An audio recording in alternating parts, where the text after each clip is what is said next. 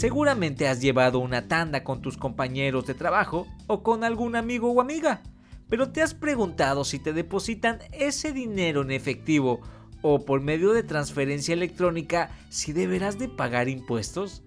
Pues de eso, de eso te platico el día de hoy. ¿Listo? Bienvenidos a tu amigo el contador. Aquí hablaremos de temas contables, fiscales, legales y financieros. Todo, todo lo que está en torno al mundo de los negocios. Yo soy Luis Rodríguez y comenzamos. Sin lugar a dudas, la economía en la actualidad es un tema que cobra muchísima importancia, y más por la situación que estamos viviendo, por lo que el ahorro forma parte fundamental de todos los mexicanos sí o sí. Y te comento que según los datos de la Conducef en 2020, el 43.7% de la población adulta, si bien ahorra, lo hace sin recurrir a una institución financiera.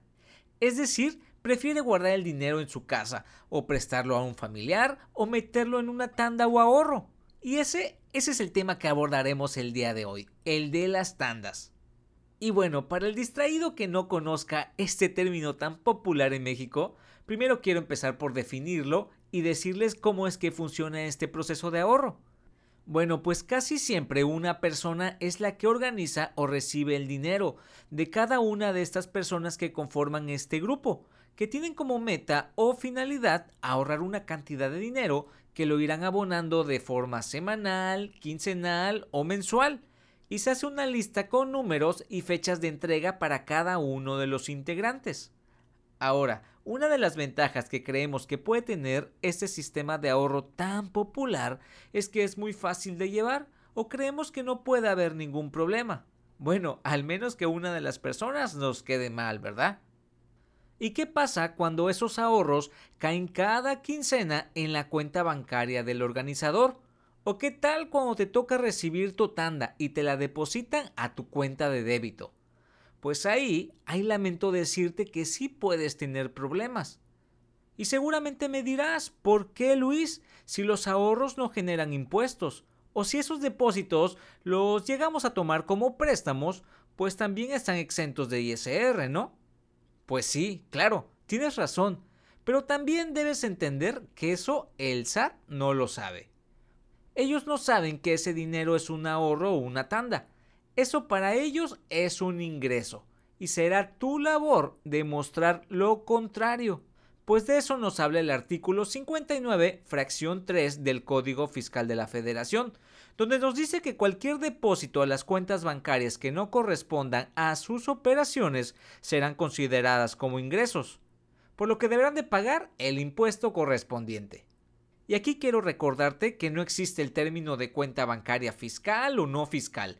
Aquí todas las cuentas juegan ya que si el SAT te quiere encontrar algo, te va a buscar en todo lo que esté a tu nombre, ¿correcto? La cuestión va a ser que tú demuestres que dichos depósitos no son ingresos. Es decir, primero debemos asegurarnos que ese dinero que estás moviendo ya haya pagado el ISR. ¿Y a qué me refiero con esto? A que no debemos temer si ese dinero es de nuestro sueldo o de nuestras actividades que ya realizamos y que obviamente ya pagamos nuestro impuesto correspondiente. ¿Va que va? Pero eso tampoco nos exenta de que la autoridad nos toque la puerta cuando vea esos movimientos atípicos, pues aquí te recomendaría que lleves un buen control de la documentación o un registro de esas personas que te depositan en efectivo, o si es posible que te firmen las fichas de depósito, o si puedes hasta que le saquen fotocopia. O si te realizan una transferencia electrónica, te recomendaría que le pongan en el concepto tanda y la fecha a la que corresponda, para que se pueda llevar un mejor control, porque lo más probable es que la autoridad no te requiera en ese mismo momento. Pero ¿qué tal después de dos o tres años y nosotros ya ni nos acordamos de estas operaciones? ¿Va que va? Ahora, mi sugerencia es que si puedes manejar estas operaciones en efectivo será mucho mejor, es decir, sin pasar por las cuentas bancarias.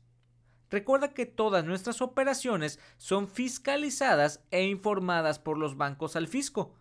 Por lo que recuerda algo muy muy importante, que todos nuestros movimientos en pagos de tarjetas de crédito o tarjetas departamentales, etcétera, no deberían rebasar de lo que nosotros tenemos declarado mes con mes como ingreso ante el SAT.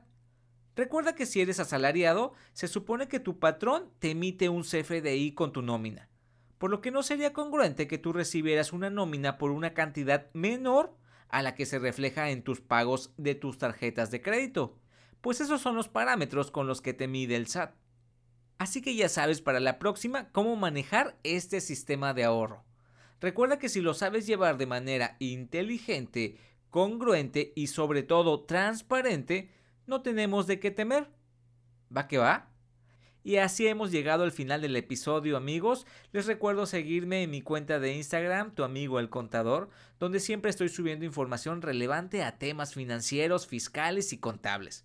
No te olvides también dejarme tus comentarios por si quieres algún tema en especial. Y recuerda, recuerda que yo soy Luis Rodríguez, tu amigo el contador. Hasta pronto.